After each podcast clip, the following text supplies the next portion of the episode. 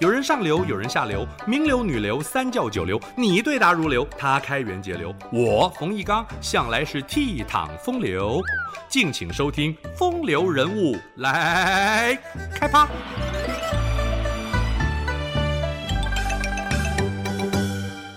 羌笛何须怨杨柳，春风不度玉门关。唐朝大诗人王之涣如此描述葱岭以西的苍凉。张骞首度打通西域道路，是丝绸之路的开拓者。司马迁称他凿空，是第一个走出国门的使者，首次建立国与国之间的平等外交，被后世誉为东方哥伦布。无独有偶，东汉明帝时，班超也经营西域三十一年。汉朝与西域各国互动，积极促进东西方文化经济的交流发展。秦始皇筑长城，阻绝匈奴；汉初则采和亲政策，笼络匈奴。汉武帝即位后，得知匈奴和大月支势不两立，于是把握此一良机，派张骞以大汉使节的身份联络大月支。张骞率领百余人，由匈奴向导陪同，从长安出发。刚刚进入河西走廊，一行人就被匈奴骑兵抓捕。张骞遭到软禁，一待就是十年。任凭匈奴威胁利诱，张骞始终不辱君命，不曾动摇通使大月支的目的。张骞趁着匈奴监控松弛出逃。不过，此时的大月之有了新的发展，无心再与大汉联盟夹击匈奴。张骞历经各种艰困，不少随从因而毙命。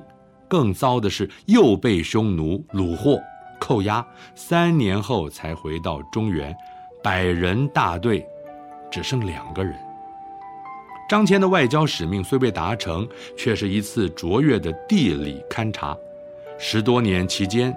张骞对既遥远又陌生的西域进行了广泛的探勘，为之后双边互通有无所设置的西域都护府奠定了基础。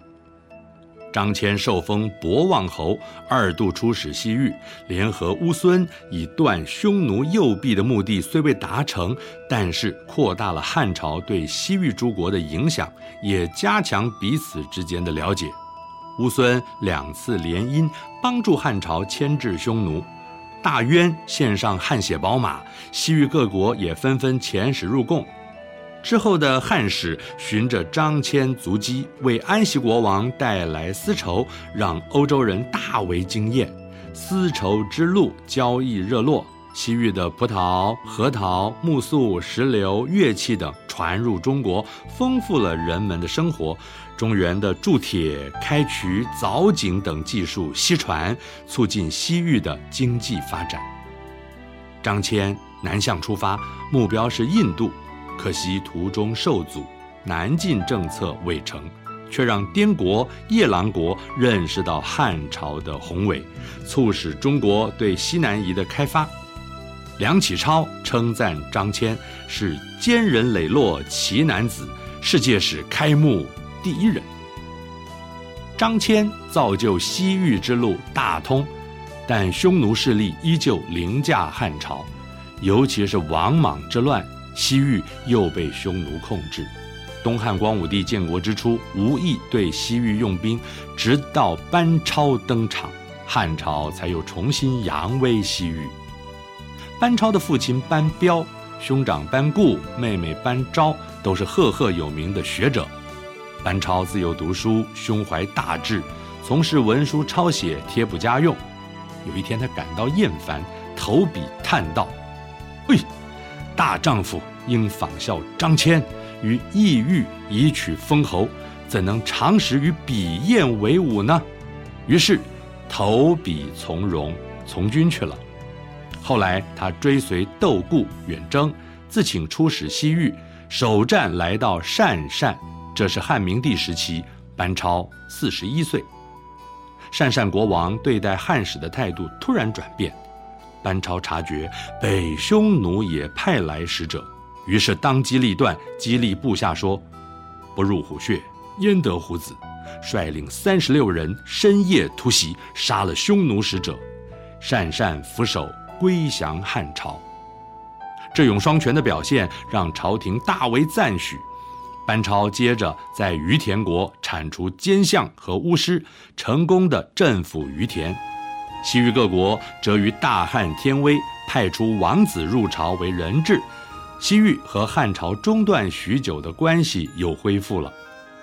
汉章帝即位之初，曾命班超回朝复命，疏勒于田的百姓万般不舍。班超上书朝廷，详细分析西域形势以及自己的经营方略，除了以夷制夷，还要动之以情，镇之以威，才能够替国家稳定边陲。汉章帝深表赞同，派出千人增援。班超施展高明的外交手腕和军事谋略，协助平定叛乱，多国陆续归附。二十余载的努力，西域五十多国归附大汉，班超被封为定远侯。为了例行汉朝截断匈奴右臂的政策，班超殚精竭虑，不只是领军上阵、出生入死，他还洞悉西域各国的形势，精准识破各种外交伎俩以及战场上诈降、迂回等战术。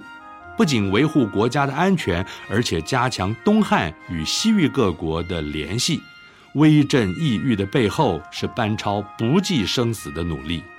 派甘英出使大秦，就是罗马帝国。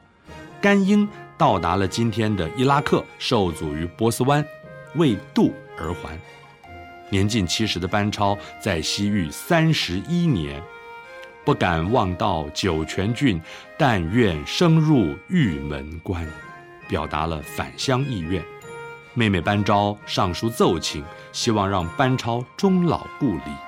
汉和帝允准。两年后，他返抵洛阳，随即病逝。垂老穷荒而定国安邦，班超英名为后世景仰。